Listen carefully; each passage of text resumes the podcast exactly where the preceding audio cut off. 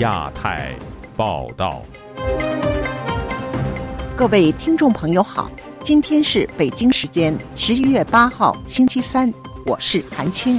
这次节目的主要内容有：中国经济疲软状态持续，对美欧及日本等主要市场出口呈现下滑，库存过剩，订单减少，河南、浙江等多地工厂停产，工人放假。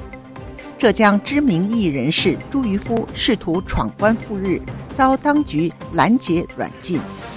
四川一家国企驻海外机构负责人被判间谍罪事件引发舆论热议。欢迎您收听亚太报道。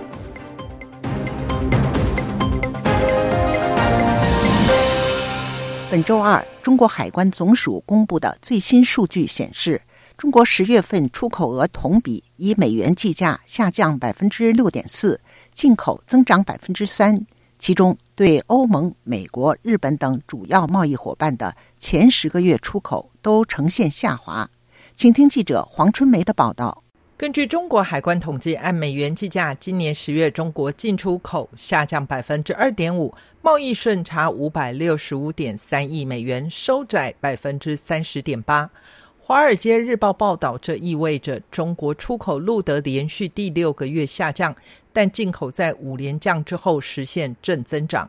进一步分析，中国前十个月进出口数据显示，中国除了对第一贸易伙伴东盟出口微幅增长百分之零点六之外，对排名第二到第四的欧盟、美国和日本出口分别下降百分之五、百分之九点九以及百分之二点九。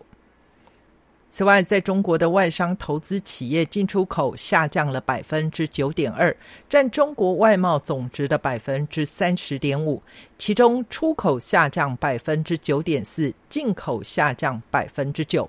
路透引述中国国际收支初步数据，中国第三季度外国直接投资赤字一百一十八亿美元，这是中国外汇监管机关从一九九八年开始编制数据以来首次出现负值。台湾的中华经济研究院第一研究所所长刘梦俊接受本台访问时表示，在美国提高对中国科技封锁管制后，加速供应链搬迁，取代中国供应链地位的，除了东南亚之外，另一个表现突出的是墨西哥。因其靠近北美市场优势，又对原产地规定不严格，乃至于外资甚至是陆资愿意将墨西哥当作生产基地供应给美国市场。中国的那个吸引力啊，就相对的变变削弱了嘛。想说外资进去主要是看中它的内需嘛，而且内需里面你可以看到它成长动能、房地产的市场里面的一个吸引力，还有它泡沫化，当真的一个内需。相对不确定嘛。在此同时，花旗中国在今年十月发布通知，花旗已经与汇丰中国签署协议，将转让其在中国内地的个人银行财富管理业务。此举被部分自媒体解读为花旗撤出中国市场。花旗中国在官微发表声明称。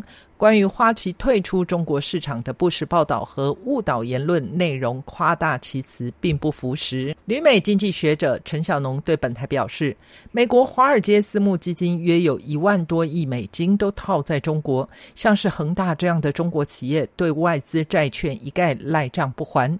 美国的投资银行也担心。中国经济下行恐怕没有还款能力。华尔街来讲，现在已经神经紧张到非常严重的程度了。也裁掉了很多人嘛，只出不进，傻瓜才把钱再送进去嘛。国际货币基金组织 IMF 七日上调了中国的经济预测。IMF 周二将中国二零二三和二零二四年的国内生产总值增长预期分别上调至百分之五点四和百分之四点六。自由亚洲电台记者黄春梅台北报道：中国经济持续疲软。今年年底之前，浙江、湖北及河南等地企业纷纷通知员工计时放假，最长到明年二月中下旬，以节省开支，缓解产能过剩。其中，河南新亚钢厂宣布停产三个多月，员工放假期间发基本工资的五成。请听记者古婷的报道。本周，微博、抖音等社交平台传出浙江、湖北及河南等地企业突然要求员工放假的通知。十一月一日，一针织企业发出告全体员工通知，因库存积压严重，经常理决定，今年提前放假。拉丝车间人员于十一月三日放假，原制车间人员织完剩余的丝开始放假。年后开工时间初步定于二零二四年二月二十七日。三日，湖北全程信息精密电路公司公告，因产能调整，定于十一月四日至六日放假三天。浙江嘉兴一网民说：“心情太差了，嘉兴不少人开始提前放假，离过年还好几个月。羊毛衫厂工厂放假太难了。”河南民企新亚钢厂宣布，各部门生产及业务已停止，并决定十一月一日起陆续安排员工放假。后续公司对公司的生产经营实际情况进行调整，暂定放假期限至明年二月十七日。河北唐山一钢企负责销售的王先生，本周二接受本台采访时说：“产能过剩导致钢厂停业。政府一直在压着，不让多生产，但实际上压也压不住，产能过剩的问题啊。第二个呢是需求不足，就整体的经济不怎么样，然后没人买东西。那个钢材卖不出去，是相差并不是太多，比生产出来的量。”稍微少一点儿，所以大家降价。王先生说：“中国钢铁厂相继降价，造成许多钢厂亏损。有些钢厂放假期间只给工人每个月一千多元的补贴。呃，原材料没售价降低，所以利润就没有了，就亏钱。现在百分之八十五赔钱，百分之十五的盈利，赔钱怎么办呢？那就算了，就停产了。”有民众说，目前中国几乎所有要求员工放假的企业均与产品滞销有关。网民周女士说，浙江、江苏及河南等地的厂家放假也是迫不得已。而放假的厂家大多是由于市场行情不景气导致的生产节奏放缓，市场行情不景气加上库存压力较大，厂家资金周转困难，放假停产既减少了库存，也缓解了房企的压力。浙江前中学教师方方接受本台采访时说：“对于中国企业的困境，中国政府应该深刻反思。经济会这么糟糕，他们没有认识到错错误是执政，疫情给经济带来的伤害还没有结束本身，它是中国这种政治环境导致的，所以后面会越来越糟糕。而且这是一个恶性的循环过程。”中国央视网十一月一日消息，截至目前，三十一个省区市前三季度经济运行情况总体良好。广东与江苏两省地区生产总值继续领跑全国，超过九万亿元。不过，多位受访者告诉本台，他们所经历的与官方宣传的经济形势大不相同，包括被企业辞退、找不到新工作等。自由亚洲电台记者古婷报道。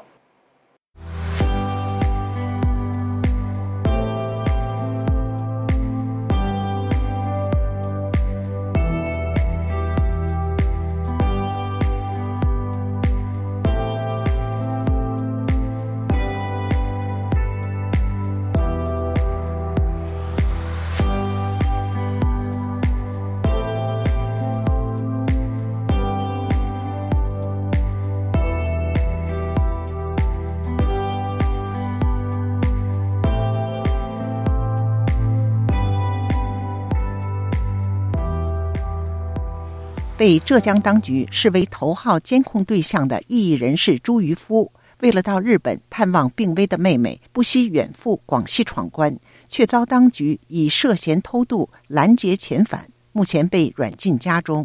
请听记者高峰的报道。异议人士朱渔夫最大的心愿是到日本探望病危的妹妹，却一直遭浙江当局阻挠。十一月三日，在朋友安排下，他乘坐汽车离开杭州。第二天抵达广西南宁后，随即向中国越南边境进发，却在边境附近遭崇左市边防人员拦截。突然，后面一辆车超上来。啊，横在我们的车前面了。从车上来跑下，呃，四五个便衣啊，就这样。开车的人用那个手铐铐起来，其他人用那个塑料的压缩带像手铐一样铐起来。后他就问什么名字？我说我叫朱渔夫，哪里来的？我在杭州。又来了另外一个人，他说你以前有没有什么前科？我说有啊，颠覆国家政权。哦，他说找的就是你，他说找的就是你。那么我就问那个警察，我说这里离那个越南还有多少路？他说还一公里左右吧。我事后一想，不对啊，这叫偷渡吗？我离边境线还有一公里，我如果跨出边境线叫非法出境，遣送回来那叫偷渡啊。就他们现在以偷渡的名义，就是把我啊这样控制起来。七十一岁患有心脏病和高血压的朱玉夫，在广西被关押两天后，遭杭州公安遣返，目前被软禁在家，并且签署了保证书，同意三个月内不出门。朱玉夫是上世纪七十年代杭州民主墙运动的其中一名发起人。二零一二年，他被裁定颠覆国家政权罪罪成，被判有期徒刑七年。由于身份特殊，他出狱后申请出国一再碰壁。今年三月，更被国保没收护照。他透露，自己原本打算离开中国后向日本政府求助。我出国境以后，我就和我日本的妹妹联系，让她通过日本的政府有关部门把我带过去。因为去年，呃，因为今年三月份他们已经给我有了发了签证，他们是允许我去的。我护照没收了，我把那些签证啊给撕下来了，上面有我的照片，上面有有号码，有日期。朱玉夫在日本九州做世保的妹妹朱艳敏肺癌已到晚期，目前主要由最小的妹妹朱小燕照顾。朱小燕说：“姐姐已停止药物，进入临终治疗。”我的父亲死得早，就我哥哥他是长子嘛，担任着就像父亲一样的角色，就把我们下面几个嗯弟妹啊拉扯大了，就我们自对哥哥的感情很深的。那我这个小姐姐，她就一直在我这个面前，她说她最大的心愿就想在临死之前跟我哥哥见一面。之前因为我哥哥坐牢嘛，所以她也没办法去探望。朱小燕认为，既然日本当局已向朱渔夫发出签证，从人道角度考量，中国当局没有理由不让朱渔夫出国探望弥留的妹妹。自由亚洲电台记者高峰香港报道：四川一名中国国企派驻海外机构的负责人被指控向外国情报机构提供企业情报十四份，近期被成都市中级法院。以间谍罪判刑六年，并没收个人财产五十万元人民币。中国有律师认为，修订后的反间谍法将政府涉密信息范围扩大，民众无所适从。请听记者古婷的报道。最近一段时间，中国国家安全机构频繁公布间谍案。四川观察官方微博本周二消息，成都市中级人民法院。不久前，对一起间谍案中的男子王某某一审判处有期徒刑六年，剥夺政治权利两年，并处没收个人财产五十万元。四川观察发布的视频中，官方介绍：王某某原本是西南某大型国企驻海外机构负责人。二零一二年，他所在的企业因重要产业领域的国际竞争，被该国间谍情报机关炮制的一起中国间谍案卷入了旷日持久的海外诉讼。报道引述国安局官员说：“经保密部门鉴定，毛某某向境外提供的材料中有十四份属于中国法律所定义的情报。”中国一位因为个人安全理由而不愿公开姓名的律师，本周二接受自由亚洲电台采访时说：“中国人大新修订的反间谍法七月一日生效后，对民众人身自由带来了潜在的威胁。”而且呢，中国呢有随便的信息定为涉密，很多本来应该是公开的政府信息，它都定为是涉及秘密的啊！你一旦的泄露了秘密向境外人员，你可能就呃涉及到间谍罪，这个是非常荒唐的啊！你无限制的这种扩大这个机密的这种定义啊，呃，因为其实很多信息，说实话是完全可以通过。网络搜集到的啊，这位律师还说，普通人没有能力定义哪些信息属于涉密，包括出现在网络上的信息。中国新修订的反间谍法共六章七十一条，在总则部分规定了间谍行为的六种类型，明确不同类型间谍行为的主体、行为对象。把受间谍组织及其代理人以外的其他境外机构、组织个人指使窃取、刺探、收买、非法提供国家秘密情报以及其他关系中国国家安全和利益的文件、数据、资料、物品等，明确为间谍行为。北京独立媒体人高瑜就此接受本台采访时说：“由于政府的政策需要，这类案件被曝光的机会只会越来越多。”现在都开始公开指责外交界了。像这类的案子，不光是对官的，也是对民，而且呢是包括各行各业、企业、外贸、外交，还有新闻啊，这都成了最不安全的行业了。他现在公布这些吧，我认为也是对外，也是对内。自由亚洲电台记者古婷报道。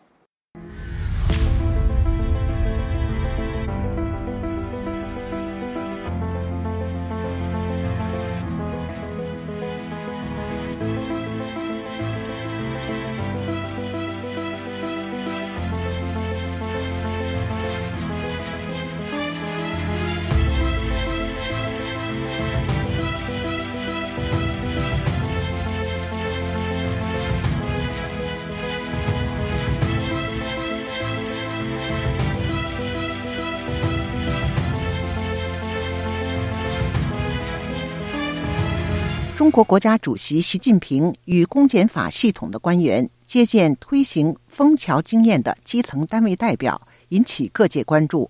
这个动作释出的政治讯号，是否暗示文革时代人民斗人民的情况将重演？请听记者陈子飞的报道。中国国家主席习近平周一在北京人民大会堂会见一百零四个枫桥市工作法入选单位的代表，勉励他们坚持和发展好时代的枫桥经验。中办主任蔡奇、中纪委书记李希、政法委书记陈文清和公安部长王小红等公检法负责的官员陪同出席。根据各地政府公布的资料，一百零四个入选的枫桥市工作法单位涉及。不同的基层管理服务，包括祛捕前的调解、信访、协助民警巡逻，以及处理外籍人士劳资纠纷等。中国官媒和多份的党政机关报周二均在头版报道有关的活动。国家安全部同日在微信公众号发表“用新时代枫桥经验打好维护国家安全人民战争”主题的文章，表示今年是已故的领导人毛泽东批示学习推广枫桥经验的六十周。周年枫桥经验是基层社会治理的样板，发展好枫桥经验，能把问题在萌芽的状态在基层解决和化解。国家安全机关积极探索群众路线与国家安全的结合方法，已经开通电话、物联网举报热线和平台，打好维护国家安全的人民战争。北京之春荣誉主编胡平曾经历文革时代，他表示，获得习近平会见单位，表面上与社区服务没有。有大分别，但无论如何包装，枫桥经验就是阶级斗争的象征。相信习近平想通过会见枫桥市工作的基层单位，进一步确立在基层推广枫桥经验的做法，把社会上所有的事全部管起来。在他心目中，到处都是敌人。他的监狱再大，他也装不了那么多人，他就放到社会上。枫桥经验就是群众专政，发动所有的人监督所有的人。看起来呢，和正常社会里的社会基层的一些自治性的组织机构就很类似，但是它主要是着眼于政治控制，整个整个社会的这种强有力的控制，恢复毛时代阶级斗争那一套。是在政治上一个倒退的明显的信号。一名不便公开姓名、专门研究中国社会控制的学者表示，这次习近平高规格接见落实枫桥经验的单位，是一种政治表态，表明要求政法系统和司法体系为此服务。中国独立政治学者陈道颖表示，经历多年的改革开放，中国要再推行枫桥经验，不能再用毛泽东时代的方法。毛是说要天下大乱，达到天下大治，全国是大串联。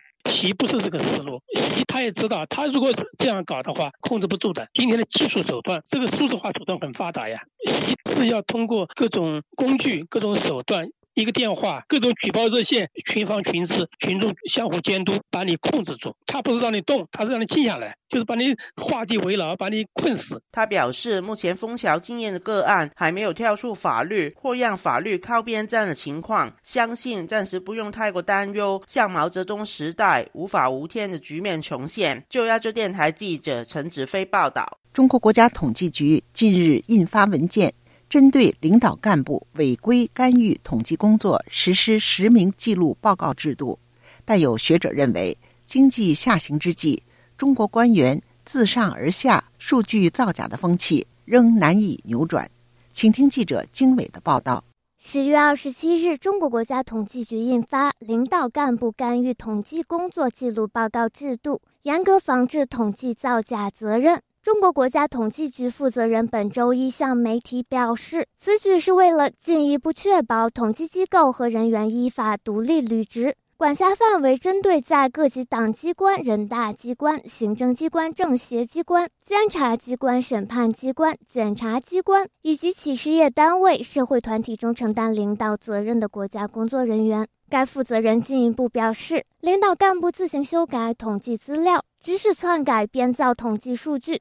过问、插手、干扰、阻碍统计督查、执法检查及相关案件查处，其他干预、妨碍统计职权独立行使的四类情形将被记录在案。美国民间机构信息与战略研究所经济学者李恒清分析说。在中国官本位政治结构下，官员自上而下都有数据造假问题，而政绩是其内在动力。在中国官场啊，一直有一句话，就是数字出官，官出数字。就是说呢，这个你的这个数字表现好，然后呢，你就可以升官。那谁来给你这个表现好的数字呢？那就是官来决定的。他进一步分析说，中国当前经济下行趋势明显，各级政府急需参考真实数据来制定应对措施，以挽救颓势。现在呢，就是经济危机呢越来越深重，所以现在呢，应对危机要拿出这个切实可行的这个办法。那首先得知道这个危机深重到什么程度吧。数据呢是可以反映出来哪些方面可能还有机会，哪些方面是完全没有机会，或者是具体的我们到底手里头还有多少可以调用的资源，像这些呢都是一个非常重要的一个经济数据。但是呢，到目前为止呢，这些数据呢基本上呢都是不准确的。此外，上述制度指出，各级统计机构人员直接向国家统计局报告有关情况。相关情况由专人处理，其他人员无权限查看，但统计人员需实名报告，并对真实性负责。零七年，中国前国务院总理李克强曾提到“克强指数”，以用电量等几项重要指标挤掉统计数据的水分，更准确地衡量中国经济走向。外界普遍认为，与官方公布的 GDP 相比，克强指数采用的指标几乎不存在作假几率。旅美政治学者王俊涛认为，中国官方此次进一步规范相关制度，可能也是为了支撑经济。中共也知道治理这么大的国家，它需要一些基本的理性。实际上呢，共产党一直就是总理比较务实。现在看起来，就是李强就想说服习近平的话，可能他也需要一些真实数字。还有，你知道前一段时间中国的统计数字越来越不正常了，好多数字已经不报了。自由亚洲电台记者经纬华盛顿报道。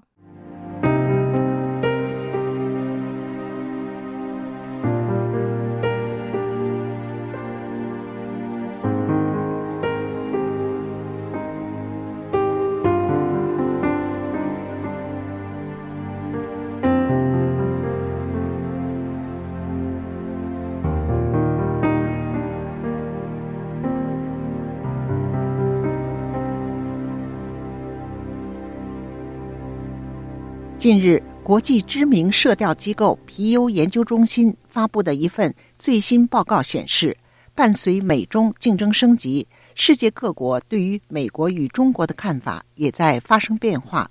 请听记者唐媛媛的报道。本周一，美国皮尤研究中心公布的这份最新民调，收集了全球二十四个国家对于美中两国的看法。数据显示，大多数受访国家都认为美国与中国皆会介入他国事务，甚至更普遍的对美国有这样的观感。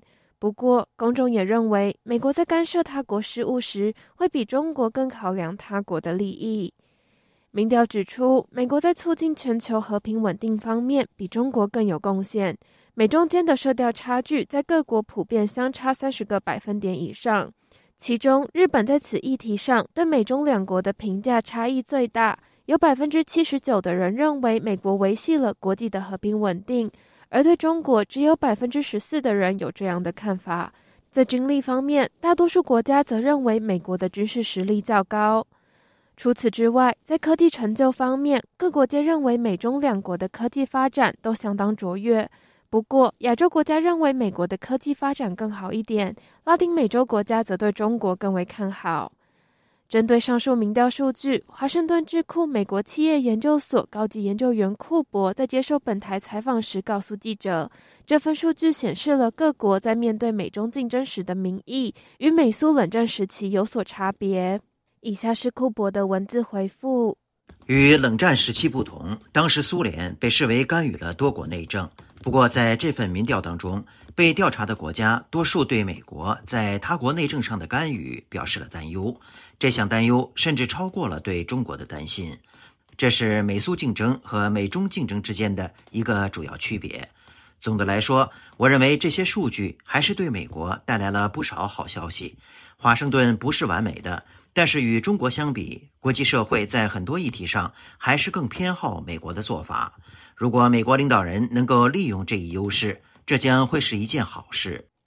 美国圣托马斯大学国际研究与当代语言学系系主任叶耀元则对此表示，尽管美国与多国存在密切互动，但是美国依旧相当尊重各国体制。这样的一个介入，其实并不是。呃，并不是不存在的，而是它就就已经变成一个常态性的问题。当当然，美国现在的介入，它还是会去尊重每个国家它的一个民主的制度。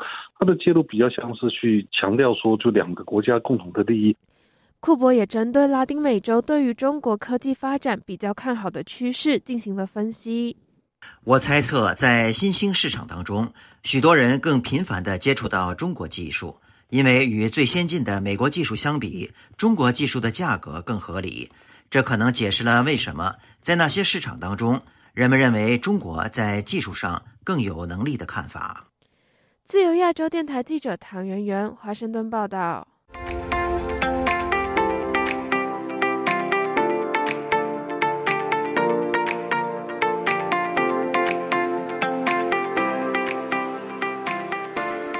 节目最后，我们再来关注一下最近发生的热点事件。综合消息：二零二三年亚太经合组织经济领袖周十一号至十七号将在美国旧金山举行，舆论聚焦可能在场边举行的拜习会。对此，美国国务院 APEC 事务资深官员莫瑞六号重申，美方非常注重努力保持开放的沟通渠道，希望能够负责任的管理竞争。也希望为中国国家主席习近平和拜登总统在旧金山举行会晤而努力。他还说，这对中美关系以及整个区域来说都是积极的。